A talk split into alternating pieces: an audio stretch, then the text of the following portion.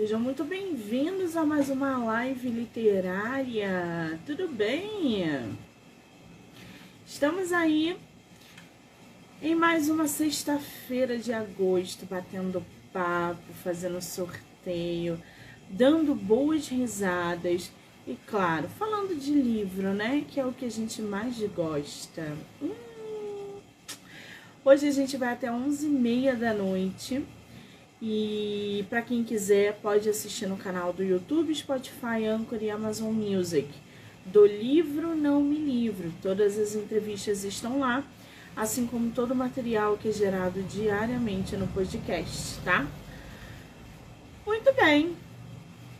Ao longo do dia já passaram por aqui muitos autores e muitas autoras. E agora a gente vai bater papo com a escritora nacional Cristiane Nunes. Ela que é figurinha carimbada aqui no projeto, que tem sempre livro novo lançando. Então ela tá sempre aqui falando de livros, divulgando as suas obras, o que para mim é essencial, já que Cristiane Nunes é maravilhosa. Maravilhosa como pessoa, maravilhosa como escritora. Vocês têm que conhecer a obra dessa mulher. Sensacional. E agora a gente vai conhecer sobre o livro novo dela. Ela que está publicando aí Fugindo do Destino. E claro, gente, a Cris Nunes é conhecida principalmente pela excelência das publicações. Não tem um erro nos livros dessa mulher. Não tem uma capa que não seja maravilhosa dessa mulher. Gente, ela é magnífica, ela é absurdamente top. Já já ela deve estar tá entrando aí pra gente poder bater papo, tá bom? É, já deixo aqui o convite para vocês. Quem quiser assistir a live que vai, que vai ocorrer dia 26, sábado, lá na exposição da Carolina de Jesus, né? A autora de Quarto de Despejo. Eu estarei lá fazendo um ao vivo para que vocês possam também acompanhar. Então, no sábado, dia 26, lá no Monique MM 18, já pode acompanhar, tá? Senão, depois vai ficar gravado no YouTube, Spotify, Anchor e Amazon Music. Fechou? Muito bem, cadê nossa autora, hein? Nossa autora que ainda não chegou.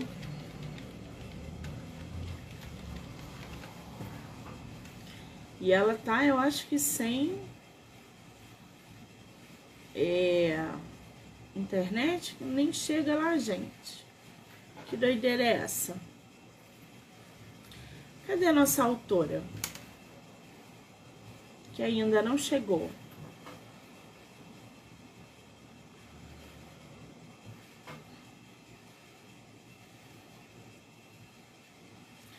Mary Mary, um beijo. Será que a gente foi esquecida pela nossa autora?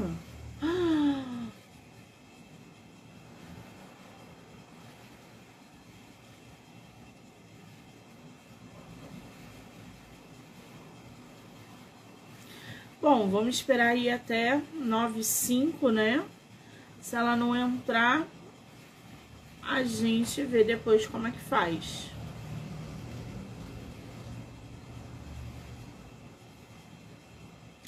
Vou mostrar aqui pra vocês os outros livros enquanto ela não entra. Esse aqui é dela também, ó. Olha que lindo, gente. Ela que escreveu Azrak. Uma guerreira aí, Afeganistão, né? Olha que lindo.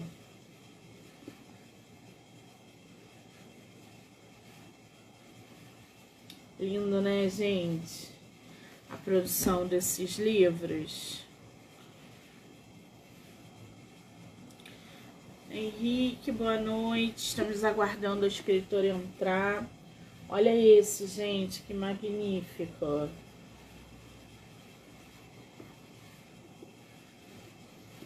Cris não joga para perder.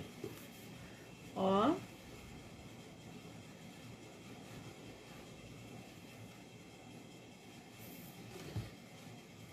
Lindos, né?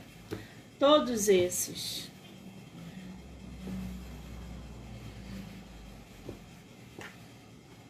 Cadê a nossa autora? Ah, mas eu vou brigar com ela. Aí, que eu vou puxar a orelha. Oi, oi, oi, já tô entrando. Você esqueceu a nossa live. Não esqueci. Ai, deixa eu voltar, mas que volta aqui. Ai, vamos ver. Voltou. Meu Deus. É... Você esqueceu da nossa live. Eu tava quase indo embora. Não, menina. O meu celular eu botei para carregar, eu desliguei ele. Porque ele fica se desligando sozinho. E aí agora, quando nós religamos, ele não queria atualizar. Tava só otimizando. Digo, gente, pelo amor de Deus, mas eu não esqueci não, garota. Desde Você que, sabe desde que, que se desse nove cinco se você não aparecesse, eu ia bloquear, excluir você da minha vida. Você sabe, né? Eu, eu sou radical nesse quesito. Eu falei, ah, gente, a nossa escritora nos esqueceu. Eu vou puxar não, a orelha dela. Não esqueci. Mas eu vi que tinha alguma coisa de errado, porque eu mandei mensagem para você e as mensagens não chegaram. Isso. Eu falei, será que ela tá sem luz, gente? Não, é o meu celular. Eu não sei o que, que acontece com ele, que ele se reinicia toda hora sozinho. E aí, o que, que eu faço? Quando eu boto para carregar, eu desligo ele totalmente. E aí, quando ele volta, ele volta feliz da vida. Só que agora ele, tipo, ficou otimizando. Eu falei, gente, que otimizando, para com isso. Vamos lá, vamos lá. Mas cheguei não esqueço, jamais me esqueceria. Eu tô pronta para as horas. Foi o celular mesmo que, que me sacaneou. Ai, ai, Ale, querido, um beijo. Ale já está aí na live. Cris, amor, bem-vinda! Tudo bem? Obrigada. Tudo bem, você tá bem? Tá eu tão estou bem. Batom rosa. Estou só o bagaço. o, o batom rosa é só para dar uma animada, mas olha a cara, um bagaço. Tá, Olho não. pequenininho. Ainda bem que amanhã é sábado, gente. Não é? Ainda bem que amanhã é sábado. Ô, Cris, eu tava aqui falando com o pessoal dos teus livros, né? Eu tô com todos eles aqui. Mostrei os seus livros para os nossos seguidores e essas produções maravilhosas. O quanto você arrasa. Olha, gente, mais um e mais um. Só que a Cris, ela não consegue parar, sabe? Ela tem ali um bichinho um sericutico dentro dela que ela começa a escrever não para nunca mais. E ela está de livro novo. E eu vi, eu falei assim, como assim você... Olha essa capa, gente. Ai, cara, tá tudo... Sabe, a gente se apaixona, né? Pelo negócio. Eu sou extremamente apaixonada por eles. Olha isso, gente. Eu estava embriagada de e a Isa e o. Não posso falar para spoiler. Que eu tive que parar, eu tava no meio do Cerise, eu tive que parar porque eu só pensava em Ais e Ais. Digo, gente, não é Ais, essa pessoa para. Hoje que eu ah, consegui, ontem que eu consegui voltar. Uma palhaçada. Ai, gente, que dor no coração ao ver esse livro assim, lindo. Aí Olha isso! Aqui tá bem bonito, vou mostrar aqui. Não, a Cris arrebenta, né? Olha isso.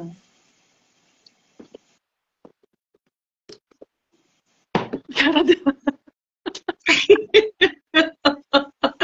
eu fico em choque, eu tô em choque com, com as produções da Cris, gente. Ó, Cris, peraí. Você lançou recentemente é, o último livro do, do Ajrak e você já estava com outro pronto?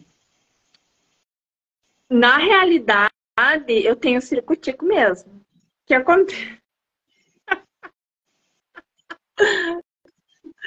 Quando eu lancei o Azrak, faz uns dois meses ou três, né? Eu já tinha três livros com a editora, três livros com alunas. Esse aí foi a... com a aluna também? Hã? Esse foi com a aluna também? Foi com alunas também. Nossa, mas a aluna arrebentou também. Eu acho que a aluna só arrebenta contigo. Mas eu vou dar uns breg na aluna. Não. A, a, a gráfica também é dela? Não. Tu fez com a gráfica dela? Não, eu faço, é só, eu só contrato a Lúcia para o processo editorial. Aquilo que a gente conversou, né? Sim. Assim, o Azrak é só, é daí, inclusive, a editora, a editora Max, o Leandro aí do Rio. O Leandro, assim, ó, ele é um cara que a, a gráfica do pai dele tem mais de 40 anos no mercado. Então, eles que produziam as revistas Contigo, Tititi, Mimimi, essas coisas todas aí. Então, o Leandro, ele tem aquele jogo de cintura para livros de coleção. Porque se eu der para outra editora, tipo o Azrak, vai a 10 mil páginas. E o Leandro, não. A editora dele pega, no caso, o Azrak 1, que eram 790 páginas, ele transformou em 491.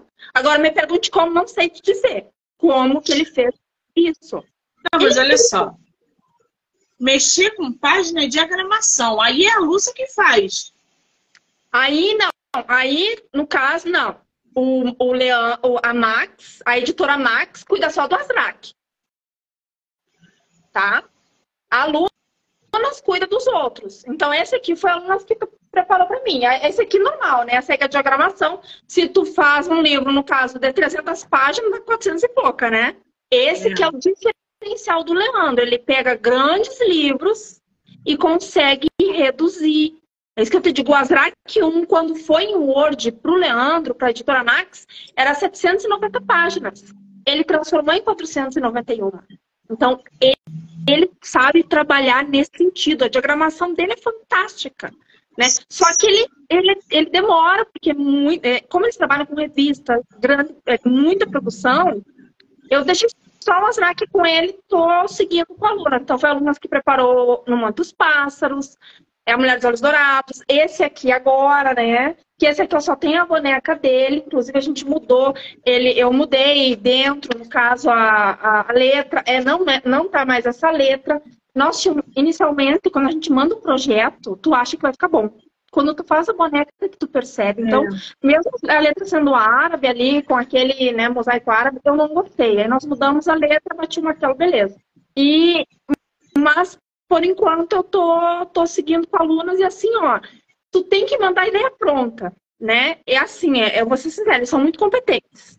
É aquele negócio, demora, né? Mas eles são muito competentes. Só que agora eu acho que eles sentiram, me sentiram, entende?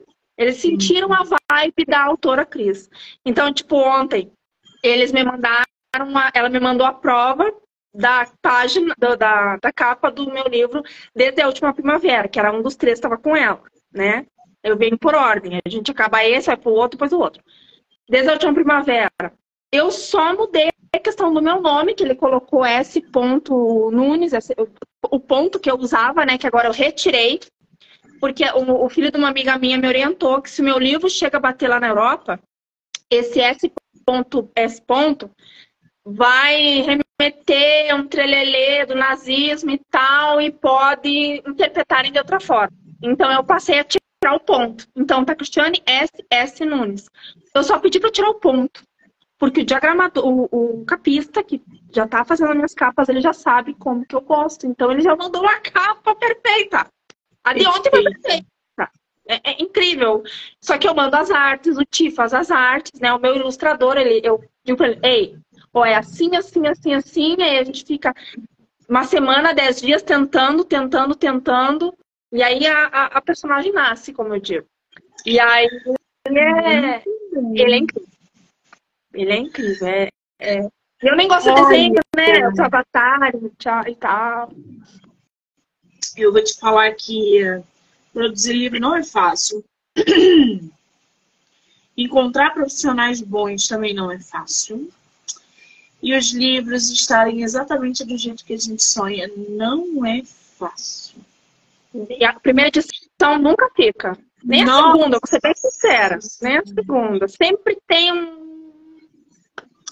Exatamente. É um caos, gente. Ser escritor é um caos. Eu nem sei por que ficam romantizando essa profissão, gente. Corre!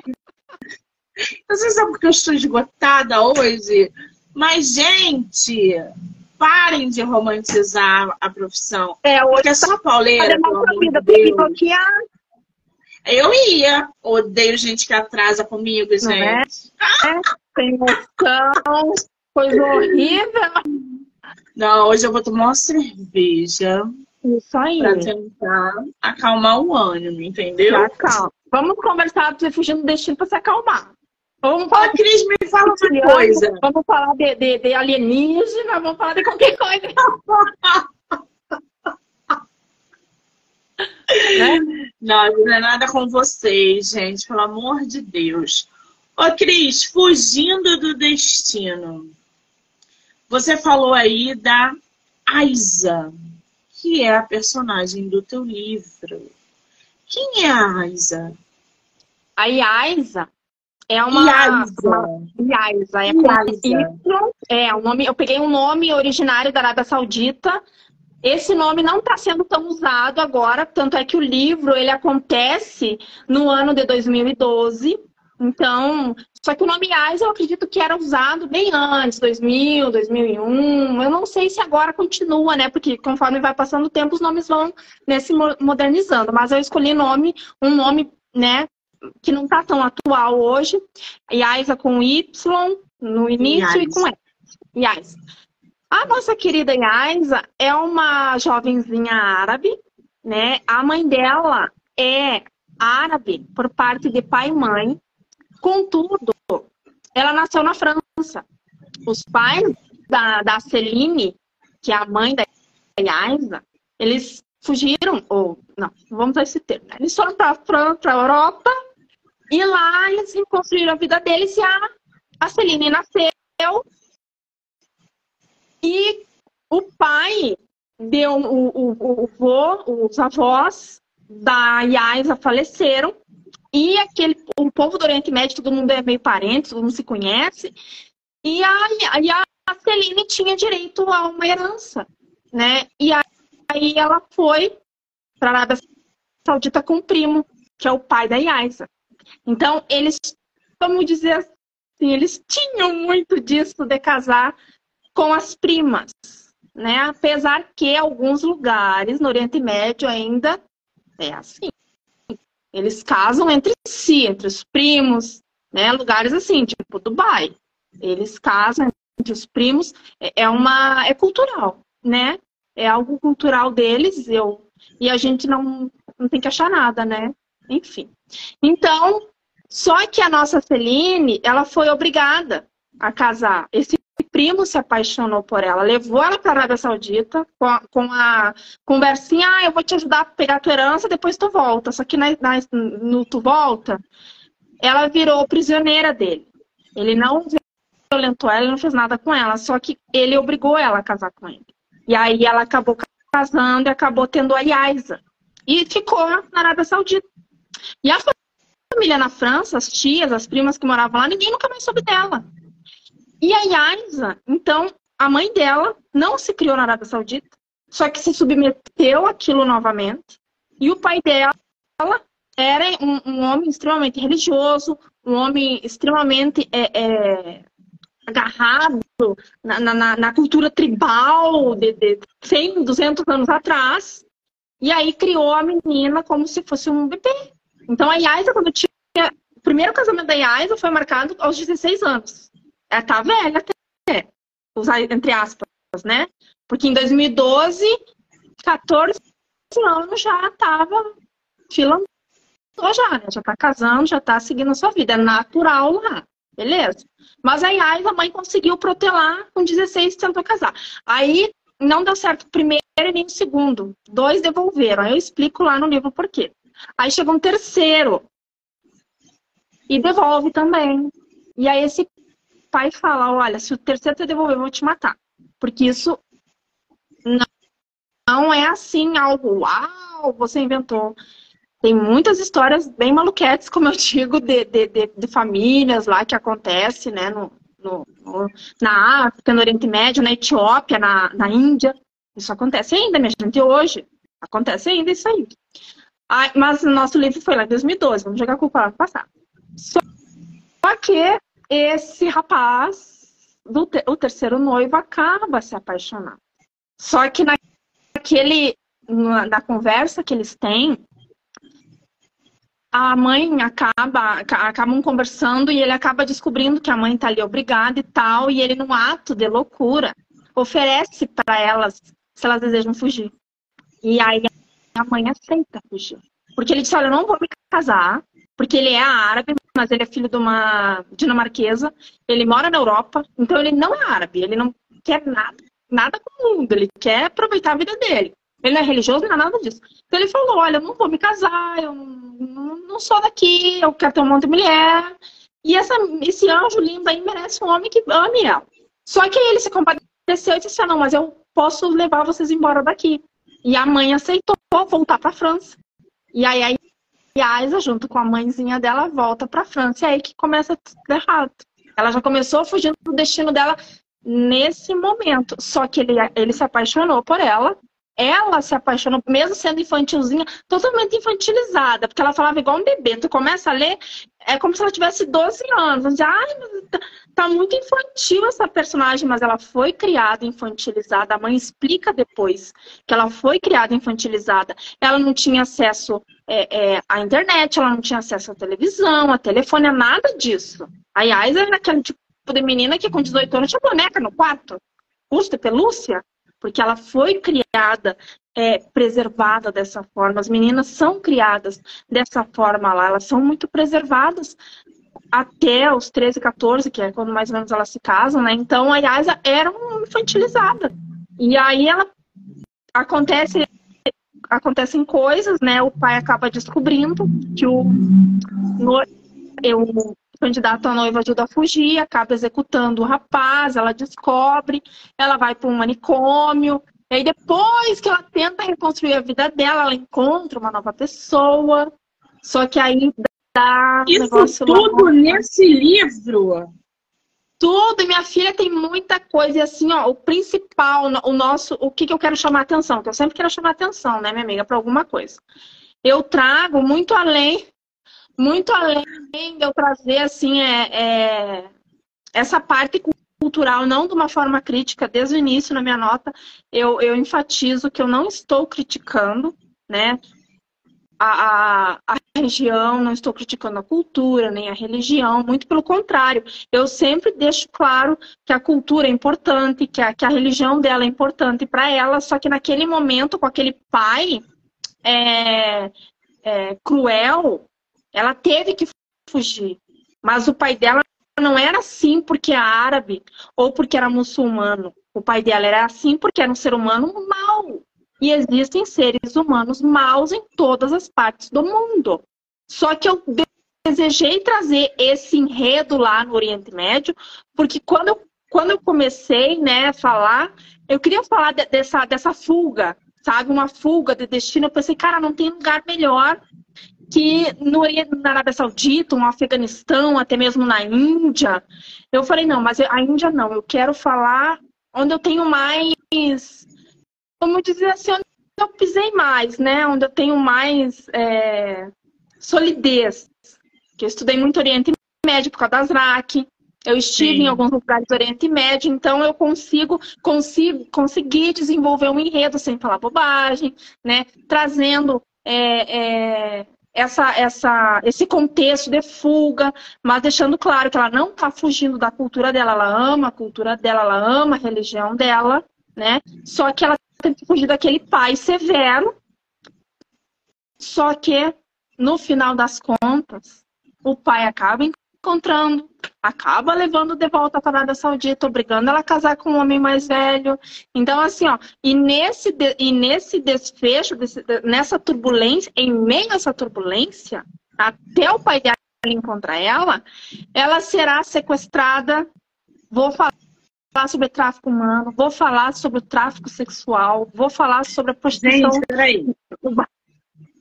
Isso é tudo em um único volume. Você não, você vai fazer, você vai fazer continuação? Não, não precisa. 291 páginas. Aí trago é, é, a questão do tráfico humano, eu trago a, um enredo em Holanda, lá, lá, na Holanda, nos Países Baixos, né, Amsterdã, falo sobre o bairro vermelho, né, o distrito vermelho lá, que quando eu estive lá na Holanda, eu nunca tinha ouvido falar no bairro vermelho. Eu até fui surpreendida. Eu pensei, gente, eu sou uma alienígena, eu nunca tinha ouvido falar em bairro vermelho. E quando nós chegamos em Amsterdã, que, que o, o, guia falou, ah, hoje nós vamos passar pelo bairro vermelho, eu falei, gente, o que, que é isso? Logo de cara, assim, na vitrine tinha uma moça só de calcinha, com seio nu, assim, dançando. E eu tava com meu filho pequeno. Eu, eu peguei meu sobretudo e abracei ele. E eu olhei pra Alessandra e falei, gente, o que, que é isso? E aí eu cruzei assim que eu não olhava, porque eu fiquei, eu me assustei com aquilo ali. E aí ele explicou pra gente que 80% das mulheres que estavam, das pessoas que estavam ali, porque homens também são obrigados a se prostituir ali, são vítimas do tráfico humano. O que, que acontece? O guia explicando. É, é, a tal da, da promessa de da mulher ser modelo, né, do homem ser modelo, um emprego na Europa, um namorado por esses. Nem, Tinder nem existia, né? Mas vou dizer hoje o tal do Tinder da vida. E quando a garota chega na Europa, os traficantes apreendem o seu passaporte e dizem para ela, ó, paguei sua passagem, sua comida, seu hotel, você me deve isso, isso, isso, você tem que trabalhar para mim. E acabam jogando as meninas. Um dos, um dos lugares é lá na Holanda, no bairro Vermelho. E elas se tornam reféns desse trabalho. Então, é assim, são vitrines, como se fossem vitrines de lojas, elas ficam nuas dia e noite ali. Nuas, ou só de biquíni, ou com uma fantasia. É proibido filmar, é proibido fotografar, mas elas ficam ali, né, se expondo. Muitas pessoas, é, é a maioria do meu grupo ria, tirava chacota. E eu vou ser sincera contigo, Monique, eu fiquei extremamente deprimida. Principalmente. Ué, mas e as autoridades? Não, não tem acesso? Não entendi. As autoridades não têm não tem acesso e isso como é, como que ninguém denuncia? Como que essas meninas não são não, não rola isso? Olha, Monique, pelo que eu pude entender, é meio que vista grossa, né? Né? Porque digamos que a polícia vai lá. Ah, você tá obrigada aqui. Você tá obrigada aqui? Quem é que vai falar? Tô. Deve não fala, né? Então, assim, ó, é, é, é, e esse é um dos motivos. O bairro Vermelho está sendo é, já vários prédios já estão sendo vendidos isso são notícias quentinhas, agora desse ano, em maio. Foi a última notícia que lá na. Eu não sei se se chama Câmara dos, dos, dos Vereadores, eu não sei se esse é o nome lá, né? Mas lá onde os vereadores de, de Amsterdã se reúnem, foi aprovado a transição desse bairro, né, desse lugar, para um shopping. Vão construir um shopping onde terão a, a, as pessoas, né, os profissionais do sexo, aí terá terão lojas, sex shop, locais para é, as pessoas poderem é, se drogar, né? Porque lá a maconha é autorizada. Só que é, a prefeita que assumiu agora não não, tá, não quer que se drogue lá, porque lá tem um termo que não é para se drogar na, na rua vermelho, no bairro vermelho, tem as praças onde eles podem usufruir né, da, da maconha deles, enfim. Então a prefeita deu um jeito de tirar eles dali. Então, os prédios estão sendo vendidos, as pessoas, tem pessoas comprando, empresários colocando loja de sapato, de, de, de, de esporte, de louça, e aí estão sufocando, porque estão dizendo, ei, eu tenho uma loja de bebê, como é que eu vou ter uma loja do lado do prostíbulo? Então, eles estão sufocando dessa forma, e eu não sei se conseguirão, né, é, tirá-las de lá. Porque não é a Cristiane que está comandando isso. Um tráfico humano é algo infinitamente maior do que a gente possa imaginar. Existem pessoas muito poderosas é, por trás disso, pessoas que a gente não imagina, mas estão por trás disso, porque é um dos crimes que mais dá dinheiro, se não é o que mais dá dinheiro, é o tráfico humano. Porque aí tu faz tudo. É muito, é muito dinheiro envolvido. Então, e, e, o, e o bairro é, reúne por dia, em alta temporada, no mínimo 8 mil pessoas, turistas. Agora tu imagina. É o turismo. Tu entende? É turismo, as pessoas vão para olhar, vão para. Né? Porque aquilo lá é, é, é, Eu não sei, mas eu acho que eu era meio, meio tapada na época, sabe? Porque eu me choquei de ver mulheres daquela forma. E depois do choque veio a, a, a, compaixão. Porque eu falei, eu pensei assim, gente, tudo bem, uma mulher que quer, que gosta de dançar, que gosta, né, de, de usufruir nos seus dotes de dança, tem um corpo legal. Pô, se for pra lá, assim, no desejo de, de, participar daquele lugar, ela vai ficar feliz lá, porque ela vai se sentir bem, porque as pessoas vão passar, vão subiar, vão acenar, ela vai adorar aquilo ali. Mas tu estar obrigada ali, deve doer muito, né? Porque tu tá exposta. Uma coisa é quando pegam a, a, as, as pessoas e escondem numa casa e, obrigam ela a se prostituir. O problema é quando lá eles jogam naquelas vitrines. E tu tá numa vitrine, é, é, é terrível. Tinha pessoas, tinha mulheres, até que eu conversei com o Alessandro, elas te olham, Monique, parecia, a sensação que eu tive é que elas pediam socorro. Pela cara que elas me olhavam. Era socorro. E eu vou fazer o quê? Eu não sou ninguém. Quem tem que fazer, não faz. Né? É igual com a fome no mundo. Tem dinheiro para acabar a fome, isso aqui não quer acabar. É, porque a fome, de certa maneira, também dá muito dinheiro. Ai, ai, é difícil, né, gente? É muito difícil. Mas, ó, Cris, você vem trazendo também esse, esse tema no teu livro, Fugindo do Destino. Lembrando, gente, que esse livro foi publicado agora, em agosto, né? Sim, essa semana. Ele, tanto é que nós só temos ele disponível em e-book. Na, Ai, que delícia, que delícia. Eu, eu escrevi ele no concurso, né? No oitavo prêmio Kindle de literatura. Então só pode vender lá na Amazon, tanto e-book quanto físico. Como eu, eu lancei agora, então o físico talvez para o mês que vem ou para o outro já tenha disponível, mas será somente na Amazon. Não posso vender por conta somente lá. Até ao, ao anunciarem né, o vencedor do concurso. Ai, tem mais coisa aqui nesse livro chocante depois. Quantas páginas tem teu livro? São 291.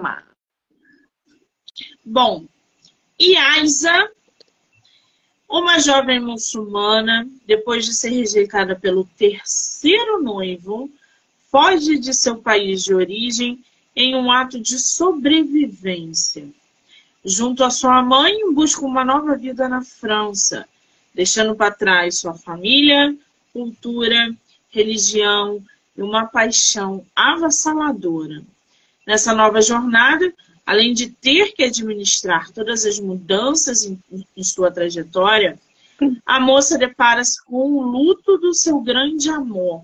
Quer dizer, além dessa transição de local, tem também esse choque cultural, né? E todos os dilemas envolvidos nessa personagem. É, após passar dois anos em um hospital psiquiátrico, ela tenta mais uma vez recomeçar. Como que ela sai do país de origem dela e para num hospital psiquiátrico? Como que você joga essa personagem dentro desse cenário? como ela, quando elas chegaram na França, tempo, tempos depois, os seguranças do pai dela encontraram elas. Encontrou porque elas estavam vivendo em casas de Airbnb. Por causa de uma situação familiar, ela estava com as primas nessa casa. E o pai dela, como era um sheik, com muito dinheiro na Arábia Saudita, ele não, ele não, não, não, demorou, não demorou muito, ele encontrou a, o paradeiro da Yaisa e da mãe dela. Lembrando que elas estavam sob segurança, né? Elas eram é, imigrantes sob a proteção da França, só que elas não tinham ainda novas identidades, enfim. Então, elas ainda eram Yaisa e a Celine. Então, elas eram rastreadas. Por isso que o pai encontrou. Né? O pai sabia, fugiu. Fugiu para onde? A Celine só pode ter voltado para casa, que era Paris. Beleza. Então, não demorou muito. Os seguranças encontraram, arrombaram a porta. Ela estava sozinha com a prima em casa. E aí o homem, o, o chefe de segurança que gostava muito dela, que foi a pessoa que permitiu que ela fugisse da casa, porque ele viu ela fugindo. E o Metin, que era o, o terceiro pretendente, pediu para ele deixar ela fugir, porque sabia que ele, que o pai ia matar ela, ia matar mesmo. E assim, ó, é, em 2012 era meio terra sem lei aquele lugar. Agora o sheik, o sheik mudou, o príncipe assumiu né?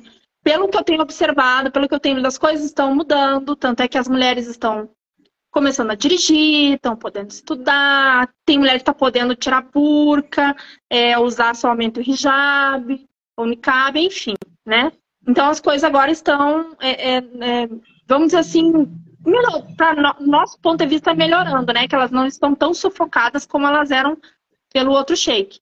Então, é, quando esse chefe de segurança entra no apartamento, primeira coisa que ele pergunta, você encontrou o Metim? Ela falou, não, não encontrei. Porque o pai dela achou. Saúde. O pai Desculpa. dela. é, o pai dela entendeu que eles tinham se prostituído, né? Que ele tinha ido lá, desonrado a menina. E aí ela disse, não, eu nunca vi o Metim. Aí ele falou, ai, que bom, ele falou. E aí ela perguntou por que ele acabou contando, não, porque seu pai executou ele. Seu pai descobriu que foi ele que ajudou e acabou executando ele. E ela não soube administrar isso. Mas, ah, mas do nada, assim, é, é, é, é ela enlouqueceu, não. Quando ela chegou na França, na, na saída dela, da casa dela, lá na Arábia Saudita, Metin puxou ela. E eles conversaram. E acabou acontecendo uma cena entre eles. É, é, para gente, para os ocidentais, não foi nada. Mas para o árabe era digno de ser apedrejado até a morte. E a bichinha contou para a mãe, quando chegou na França, contou para a mãe: mãe, não sei o que, minha tia fez isso, isso, isso, isso. E a mãe pirou na maionese. A mãe aloprou, chamou de tudo que é coisa. E a bichinha ficou chorando na cama. E a mãe entrou pro banho, ela abriu uma gaveta, pegou uma tesoura e cortou os pulsos. Então, assim, ó, ela já deu sinais que não era equilibrada emocionalmente. Ela estava desamparada, ela, ela demonstrou assim, eu tô sem meu pai, tô sozinha. Porque ele, elas têm muito essa proteção do pai, né? Tanto é que depois o pai transfere essa proteção pro marido. E avisa o marido, ó, você trate bem. Porque se você não tratar bem, eu vou te matar. Só que acabam que alguns maridos pegam só pra ferir as mulheres e os pais acabam não sabendo não sei como é que acontece isso lá, enfim. Então, ali nessa situação da mãe ter falado aquilo para ela, disse que ia é, é, prender ela em casa, que ela não ia, é, ia para França para tocar o terror, ela pegou a tesoura no ato de descontrole emocional e cortou os pulsos. E aí ali a mãe já deveria ter visto. E aí a prima entrou e explicou: olha, ela está traumatizada, ela está fragilizada. Porque uma, a, a garota, desde os 12 anos, quando menstruou usando a burca. Ela chegou dentro do avião de burca para fugir. Quando ela sentou, a moça avisou ela: Olha, você tem que tirar a burca, porque na França é proibido usar burca. A Liga Ah, é? Começou. É, proibido. Foi em 2012 que foi decretado isso, que era proibido o uso da burca. Mas eles podem proibir? Só pode Gente! Usar o, só pode usar, não pode usar que tampe o rosto, né? Ela pode usar o hijab dela, à vontade, niqab, mas não pode tapar toda a face, entende? Aí eu peguei esse, esse, esse contexto aí da época da França, da, de Paris lá, e joguei ela lá nessa época que ela tem que tirar a burca. Aí ela tirou a burca, daí ela ficou chorando ali, e aí a aeromoça pegou, pediu para pegar a mala, tirou um hijab, deu para ela, ela arrumou um hijab, e aí chegou na França. Quando desceram do carro, dos agentes do, do Serviço Secreto da França, o, o agente falou para ela: Olha, antes de descer do carro, ele fala: deixa todos os hijabs aqui. Vocês não podem ser mais quem vocês são. Senão teu pai vai encontrar. E aí ali ela teve que se desprender das roupas dela. roupa ela subiu, né, para o apartamento. Mas elas deixaram todos os hijabs dela, todos os lenços, deixaram ali. Tanto é que tem uma cena, Monique, que ela tá olhando TV com a tia deslumbrada olhando TV. Ela foi ao banheiro, pegou uma toalha de rosto, colocou na cabeça e prendeu com um prendedor de roupa. Por quê? Porque, ah, não, é isso porque ela era obrigada. Não, minha gente. Hum. Ela acreditava, ela acreditava, isso é fé.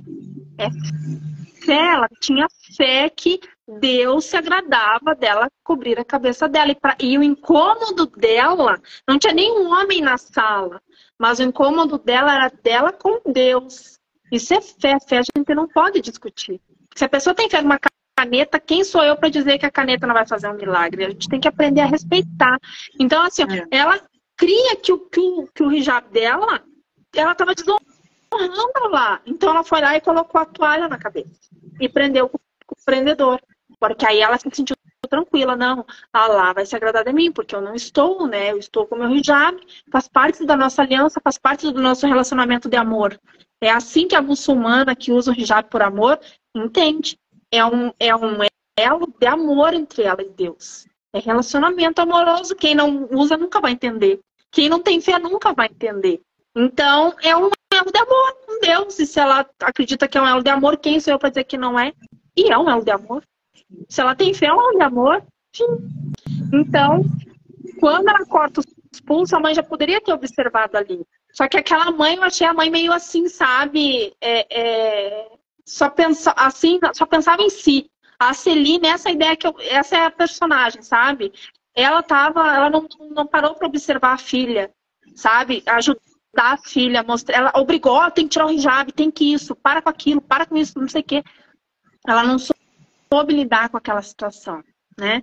E aí acabou que quando Yaisa descobriu que o pai tinha executado tal amor dela, né, que era o Metin, ela, um dia que ficou sozinha dentro de casa, tocou fogo em tudo e quase morreu. E aí ela enlouqueceu. Oh, pai, e aí ela teve eu que ficar. também, gente. Se foi no lugar dessa personagem, qualquer Não, pessoa enlouqueceria. Qualquer pessoa, né? Porque imagina eu te arrancar hoje, tá? É. Da tua vida, da tua religião, aquele dia tu falou que é do candomblé. Eu te arrancar hoje, te jogar, sei lá, lá no Egito, da Umbanda da Umbanda, te jogar lá no Egito e dizer assim, olha, agora você tem que parar com isso. Você tem que ser muçulmano. Toma essa burca. Você vai sofrer, porque não é a sua religião. Você não acredita naquilo, você acredita na Umbanda, você acredita naquela religião, você ama aquilo ali, você quer seguir aquilo ali. Imagina ela, é. né, sem vivência de mundo. Nós somos mulheres vividas, temos vivência de mundo. Ela nem televisão olhava. Então, quando ela tocou fogo no apartamento ali, aí os psiquiatras viram que ela não tinha jeito. E ela demorou, ela demorou dois anos para dar alta. Para tu ver o nível de descontrole emocional da personagem. Né? Aí que ela teve que amadurecer com medicação, entender. Aí ela demorou dois anos para aceitar que ela podia andar sem burca, que ela teria que andar sem burca, que ela teria que mudar a cor do cabelo, que ela teria que usar lente de contato, que ela então, né, foi um processo. Aí nesse tempo, ela encontra um cara, né? Sempre tem, como eu digo, sempre tem um ordinário aí na história, né? Aparece um ordinário lá. Mas assim que é bom, gente. Pra é. arrancar metinho, pra arrancar daquele coração só um ordinário. Oh. Gringo é bem, bem ordinário. Bota bicho ordinário. E, a, e aí, nesse contexto com o gringo, né, ela acaba se apaixonando, ela já não é. Ela é inexperiente, mas ela já tá mais madura, né? Porque ela tá com 20 e poucos anos, então ela já tá mais madura, faz faculdade e tal. Só que acaba se apaixonando, o cara não se envolve, porque é um Zé Mané, acaba não se envolvendo, aí ela acaba sendo sequestrada. Depois desse sequestro, ele consegue encontrar ela, né? Acontece a sensação, ele consegue encontrar ela, e aí depois dá um desfecho lá e tal. E ela acha que ele vai voltar para ela, ela acaba descobrindo que ele é casado. Gente, mas essa desgraça na vida dessa menina. Meu Deus, você tirou tudo de ruim pra botar nessa menina, gente. Eu acredito que eu vou botar dela. Eu e aí, acho eu... que você terminou de construir essa personagem, você estava exausta. Fala. Você precisou de um chá. Gente, que loucura! Descobre que o, que o Zé Mané lá, o gostosão lá, é casado, ela acaba se frustrando e vai embora. Foge de novo. Foge da França, vai para os Estados Unidos. E nessa ida dela, o pai acaba encontrando.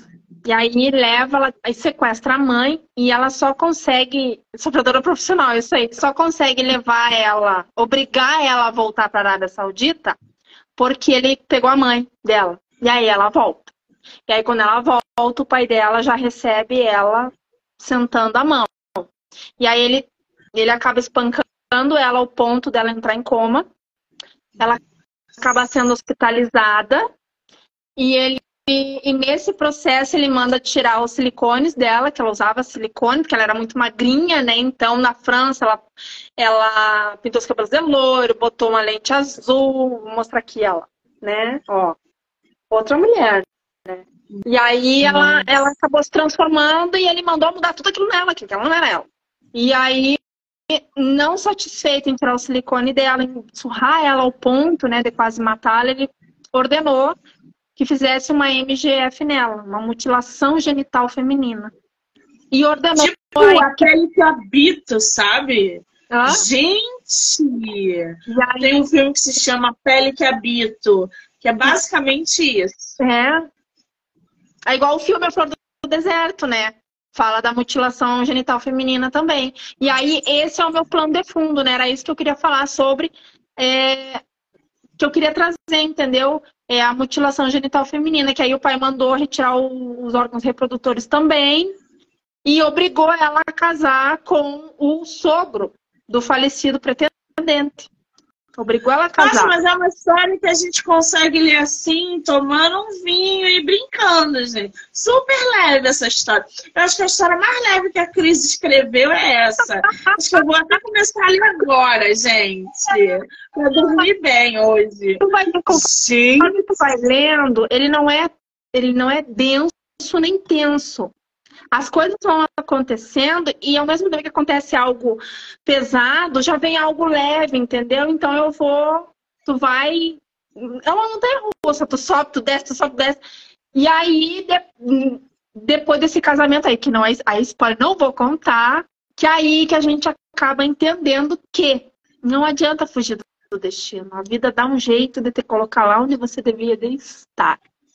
Por isso que o nome do livro é Fugindo do Destino. E ela não conseguiu oh, fugir do destino dela, Deus. gente. Como mulher árabe e como muçulmana, ela teve que voltar e casar com um homem árabe.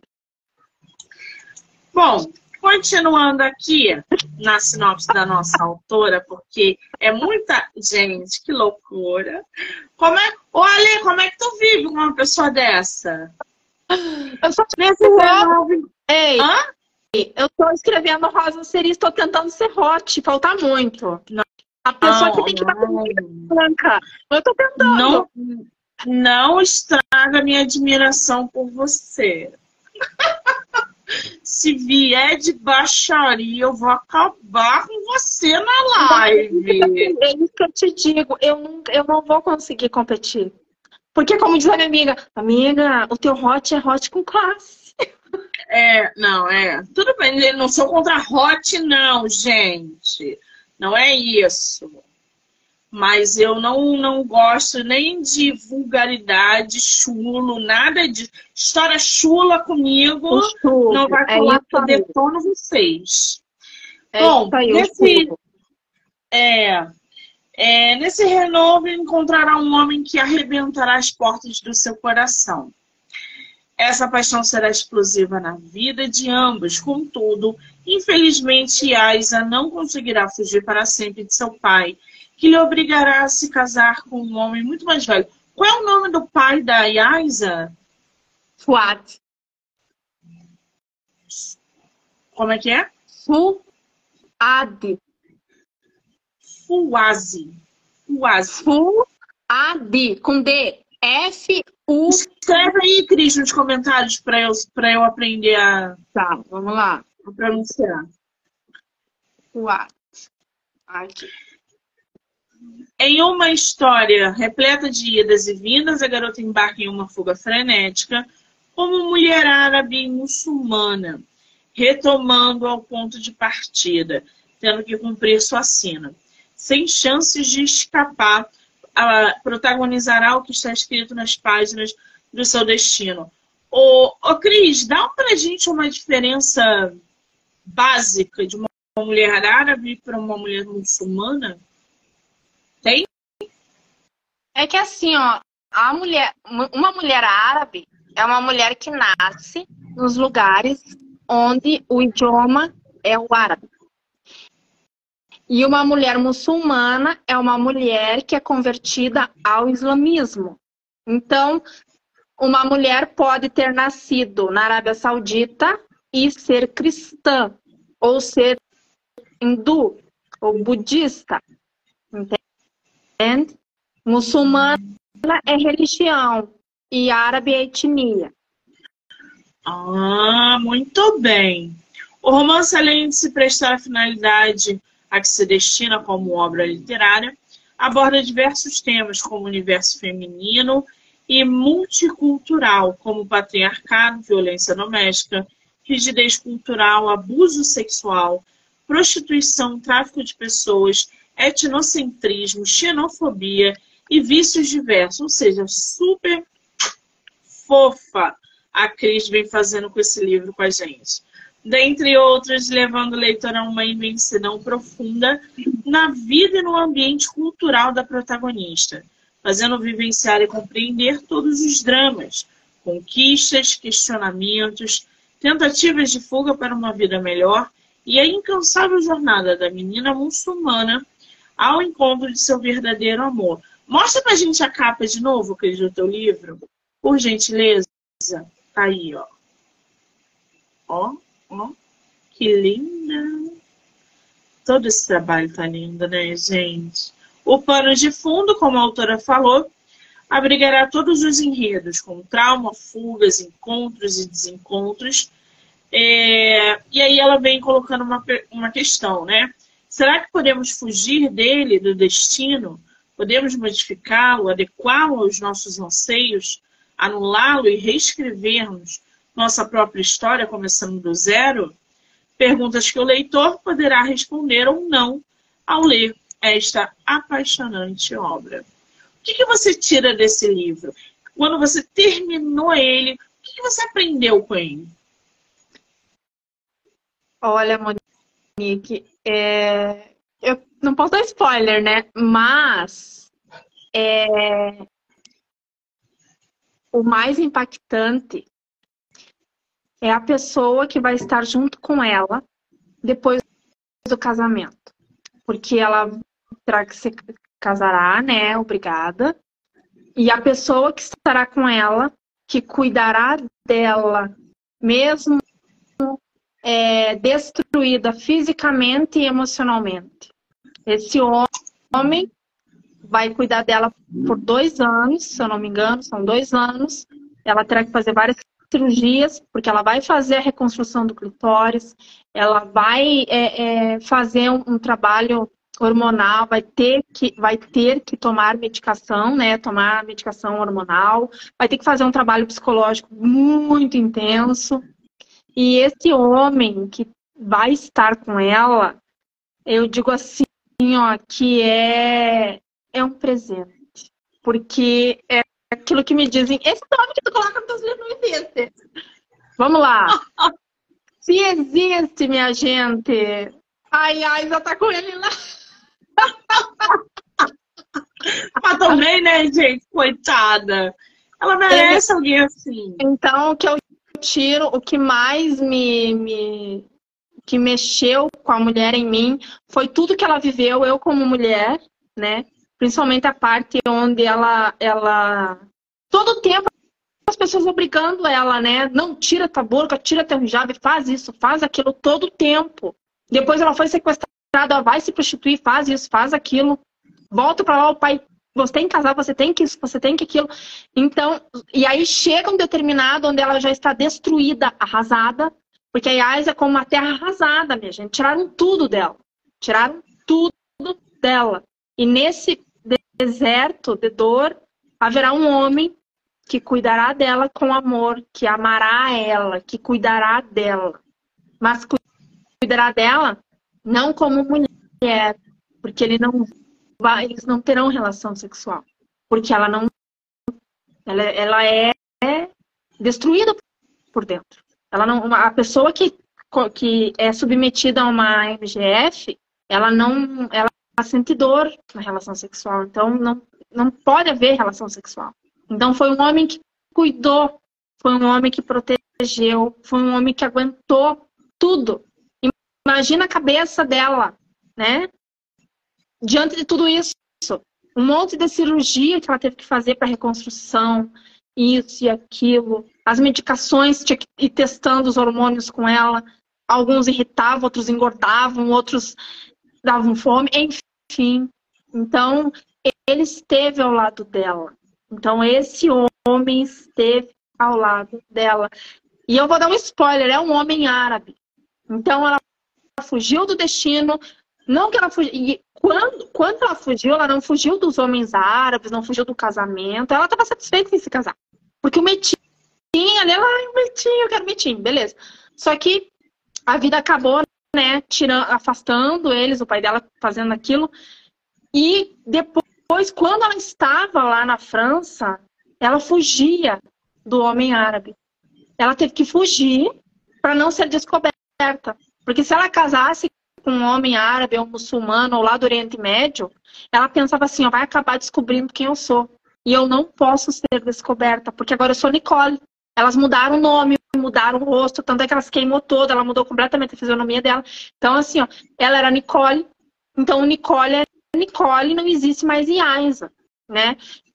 E aí, quando ela volta para a Arábia Saudita, que ela tá totalmente destruída, tem esse homem lá, árabe. Então, ela fugiu de um casamento árabe, com um árabe, só que o destino dela era se casar com um homem árabe. Mas ela não ficou lá, vou dar um spoilerzinho, ela não ficou lá na Arábia Saudita. Não tinha nem como né, ela viver naquele lugar, em meio àquelas. Aqueles, aquelas lembranças trágicas, né? Que não que, que, que, que o, Oriente seja ruim, mas ela se criou lá, ela amava aquele lugar, aquela religião e tal. Só que o pai dela era um homem mau e, acabou, e ela acabou transferindo aquela raiva, aquele ranço para a religião, para o lugar, para as pessoas. E o bom é que no final eu trago uma reflexão assim, ó.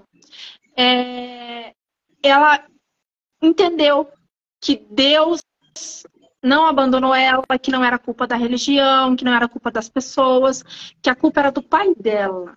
O pai dela era mal. Ela poderia ter nascido no Japão, com aquele pai, ele ia ser um pai mau.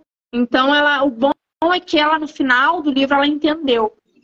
Não, eu sou árabe, eu amo os árabes, eu amo o islamismo, eu amo Allah. Não, ninguém tem culpa de nada. O que aconteceu comigo foi culpa, consequência do meu pai, que meu pai foi ruim para minha mãe, foi ruim para mim. E é uma sequência de ruindade. Então, é isso que eu, que eu, que eu, que eu, demo, que eu é, encerro, né? Mostrando que mostrando para o leitor que a cultura não é ruim, que o lugar não é ruim, que as pessoas não são ruins. É um ser humano ruim.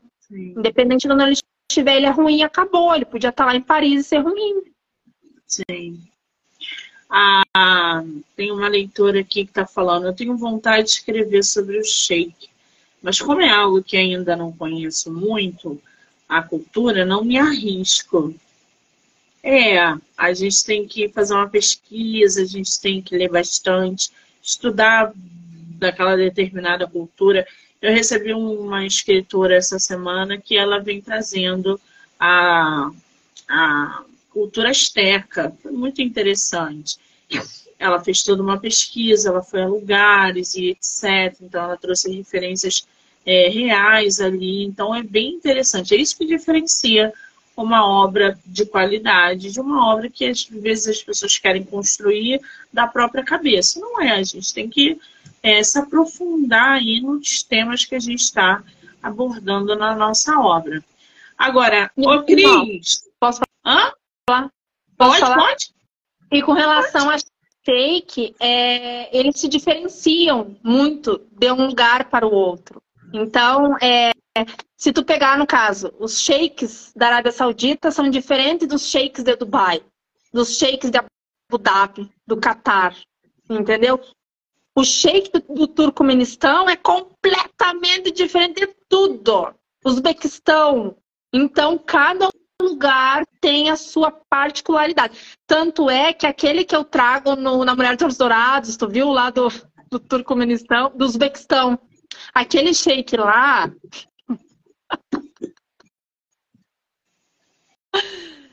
completamente diferente. É, tem uma passagem dela lá com o shake, então é, é, é, eu, não, eu não me aprofundei, né? O, eu, o que eu posso dizer do, do Sheik do Uzbequistão, ele é bem, bem, bem, bem severo e ele cuida daquele lugar bem cuidado, porque você não consegue entrar lá com nenhum satélite, você não consegue achar ele com nada. Você chega lá no Uzbequistão, tá tudo preto, você não consegue entrar lá dentro. Então ele é um, é um shake bem fechado do Turcomenistão, do Uzbequistão. Já da Arábia Saudita, ele já é um pouco mais, é um lugar mais aberto, né? Abu Dhabi, é, Dubai, mas eles são completamente diferentes. É só você pegar, observar o shake de Dubai e observar o sheik da Arábia Saudita, até o comportamento, o jeito de andar, o jeito de olhar, o jeito de falar, o próprio Gutra, o Gutra deles. Pode observar. Em Dubai, eles não usam o Gutra quadriculado, branco e vermelho, nem o quadriculado. O Gutra de, da grande maioria né, das ilhas dos Emirados Árabes, o Gutra deles é branco o lenço dos homens é branco. Por quê? Significa neutralidade. Você já chega na Jordânia, o sheik da Jordânia usa o Gutra quadriculado branco e vermelho. Você chega na Arábia Saudita, é o quadriculado branco e vermelho, que, que significa Império Palestino, né? Eles estão mostrando que são palestinos. Isso é um recado para Israel e para o mundo. Que interessante. É bom conversar com gente inteligente, né, gente? Ah, então Eu bom. adoro gente inteligente. Ô, Cris, quem quiser comprar teu livro, aonde tá vendo? Só tá na Amazon? Você vai fazer físico quando? Como é que tá isso? Pretendo fazer físico, porque eu sou brasileira, eu não desisto nunca, né? Inclusive, se os alienígenas, alienígenas vierem nos abduzir, eu vou pedir para esperar um pouquinho, que eu tenho que pegar meus livros, quero levar lá para o planeta. que história é essa? Vou chegar lá no planeta não ter ninguém? Não, quando eu chegar, ei, sou escritora, trouxe uns livros aqui para vocês lerem. Acho justo. Vou fazer, pretendemos fazer eles físicos para o mês que vem. Por enquanto, só em forma de e-book lá na, na, na Amazon. Na realidade, a gente meio Meio que correu não, né? Porque eu enviei em março, não, em fevereiro, eu acho, esse livro para a editora, né? Mas o processo editorial demora mesmo, é normal. E aí eu, nós preparamos o e-book rápido, né? Tipo, rápido assim, agora eu digo, ó, deu, acabou, não vou esperar físico. E eu publiquei porque o site da Kindle, o concurso é até o dia 31, né? Agora agora de agosto encerra. Então eu queria lançar uns dias antes para eu ver como é que era, se ia ser aceito ou não, se eu ia ter que mudar algo. Enfim, então inscrevi o livro na, no concurso e aí ele já entrou para venda lá. Aí mês que vem pretendo colocá-lo físico, né, lá para vender, porque eu tenho algumas leitoras relutantes que me disseram que não vão ler o e-book, querem o livro. Então eu vou eu adoro, né? É porque eu sou, eu, cara, eu quero ler o livro assim, quero folhear o é, negócio. Folhear, né, Ai, gente? É outra tá lindo, coisa. gente. Ó, eu vou mostrar um capítulo aqui que eu coloquei a. a, a ela vem. Como é que fala? Marca d'água, né? Acho que é assim que fala. Dá pra ver, ó. Dá, dá pra ver. Né? Tá linda. Agora, fala, Cris, fala. Desculpa. Não, não, Boa. com Spotify, lógico, com música, tudo no clima. Agora, qual é o teu Instagram, Cris? O meu Instagram é arroba escritora Cristiane, com no final, Nunes Oficial. Aí, gente. Já segue lá a nossa escritora, porque ela tem outros livros publicados. É, ela tem a, a coleção da Dirac, que é sensacional. Tá toda resenhada. Aliás, tô com saudade de reler a Dirac, provavelmente. Aliás, eu acho que eu nem fiz a, a avaliação lá no site da Amazon. Depois eu vou ver, porque eu li a Girac, mas eu acho que eu não botei as avaliações lá. Eu vou botar depois. Um, eu acho que tu botou, o dois que é, não, e o três eu não lá ainda, eu tenho que colocar lá. É que eu não tenho o e-book do 3 ainda, não tá pronto. Porque o livro da Cris é tipo assim, a gente lê, daqui a uns seis meses a gente quer reler de novo. Ai, deixa eu te falar. Essa, ah. Eu digo assim, ó, quando a gente, logo que a gente vai, começa a escrever, a gente é muito iniciante, eu era muito amadora. Gente, eu digo, ai meu Deus, será que eu tenho que botar isso aqui? Aí o Alessandro diz, não, era, era teu estilo de, de, de, de, escrita na época e tal. Nós mudamos a sinopse do Azrak. Minha amiga, agora, a nova sinopse. Tu lê essa sinopse aí? Tu... Tá. É morna, é. é.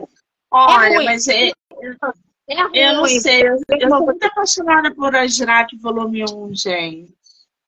É sou ruim. muito Ó, apaixonada. Esse é o novo, né? Eu já trago novo. É a mesma coisa, só mudei a sinopse. A sinopse mudou. Dá tempo de eu ler? Dá. Tá. Vamos lá. Tá, tem que fazer merchan, né? Vamos lá. Olha só como tá diferente. Ai, meu Deus. Sucesso da amiga do livro Não Me Lembro. Lógico. Jamais. Igual eu falei pra. Falei com a, com a Adriana assim, Adriana, vamos se ajudar, mulher. Vamos gravar uma live, eu te convido, depois tu me convida ela, vamos fazer bem isso aí. Não, agora que eu sei que você faz live com autor nacional, eu vou te indicar um monte. Tem um monte de gente querendo também fazer. Então, assim, minha amiga, eu... é uma troca. Tem que fazer é, comigo também. É? Não tá entendendo. O negócio é uma troca. Eu, eu não sou Monique Machado. Eu não, eu não sou, entendeu? Eu, é, uma, é uma troca. Eu digo, ó, eu vou te entrevistar, depois você vai me chamar numa live e vai conversar comigo. Não vamos fazer. Aí eu tô fechando com as autoras assim, não vamos fazer isso aí, vai dar certo, vai dar certo. Eu digo, vai dar certo. Porque a gente é uma forma da gente se ajudar, né, Monique? Porque eu, eu chamo ela, ela fala dos livros dela, depois ela me chama e eu falo dos meus. Então os nossos leitores se fundem. Vou ler então para você ficar louco de vontade de ler o Azrak, volume 1. Ali se viverá a flor da pele, a guerra ao terrorismo. O ano é 2037. O planeta Terra recupera-se da Terceira Guerra Mundial e de uma pandemia global, que juntas dizimaram aproximadamente dois terços da humanidade. Nesse ano, a União Soberana do Islamismo, USI, movimento religioso político, cujo objetivo era purificar e dominar o mundo, assumiu um protagonismo desastroso e impiedoso ao realizar diversos atentados terroristas. Torre Eiffel na França, o Cristo Redentor no Brasil, Estátua da Liberdade nos Estados Unidos, o Paternon na Grécia e na Basílica de São Pedro no Vaticano ceifando a vida de mais de 5 mil pessoas, entre elas a do líder religioso do Islã. Nessa escalada de horror e violência, a USE empreende o sequestro de mais de 100 mulheres médicas de diversos países, que abalou as relações diplomáticas de todas as nações. Dentre essas, encontrava-se a brasileira Alice, que é a nossa personagem aqui. Uma moça órfã marcada por traumas e dores, resultantes de quatro recidivas de um câncer na infância e por sua longa permanência em um orfanato, onde não foi acolhida por nenhuma família. Ao escapar do horror do grupo extremista que a sequestrou, a jovem foi abraçada por mulheres combatentes curdas na Síria e, enfim, curou-se interiormente, desabrochando de maneira extravagantemente incrível, tornando-se a empoderada e temida combatente Azrak. Azrak é um romance eletrizante que causará impacto nas suas emoções, recheado de amores, paixões, dramas, conflitos, excentricidades, encontros, desencontros e teorias da conspiração que mudarão a sua forma de ver o mundo. De ver o mundo. Bem-vindo a bordo da coleção Azrak, uma história de ficção científica e distópica, onde você viajará por mundos fantásticos e contemplará seres e situações inacreditáveis aos olhos humanos. Agora, agora, agora ficou uma sinopse correta.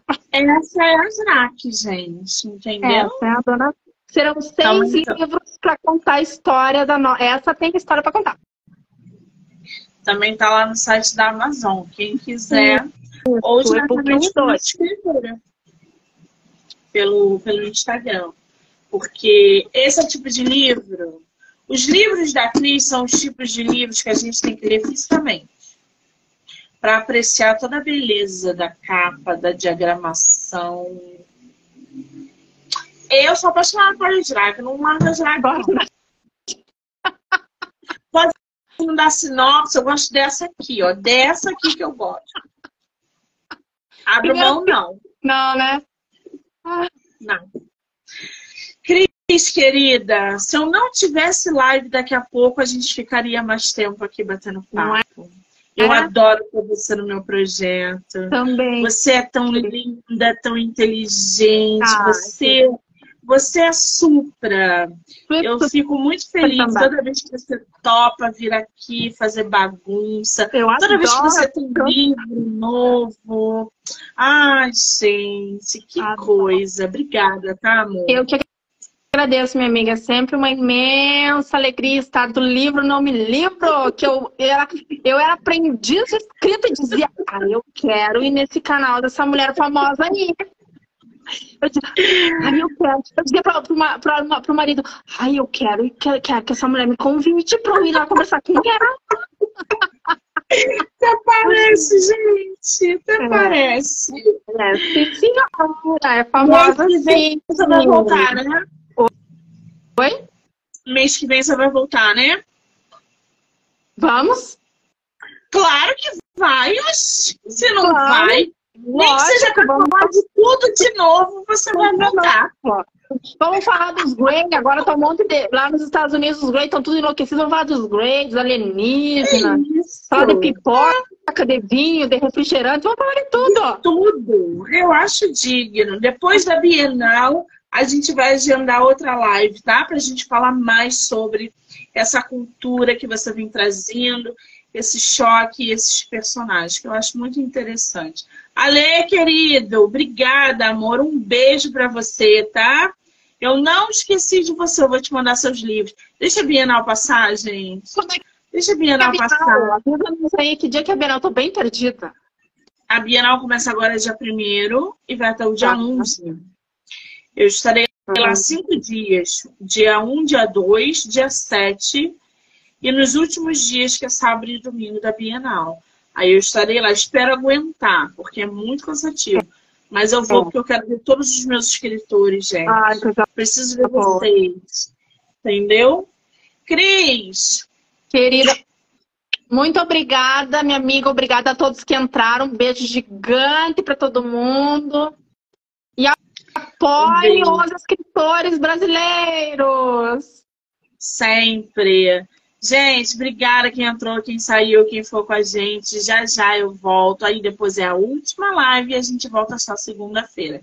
Cris, beijo, amor. Obrigada. Beijo, minha amiga. Beijo, beijo, gente.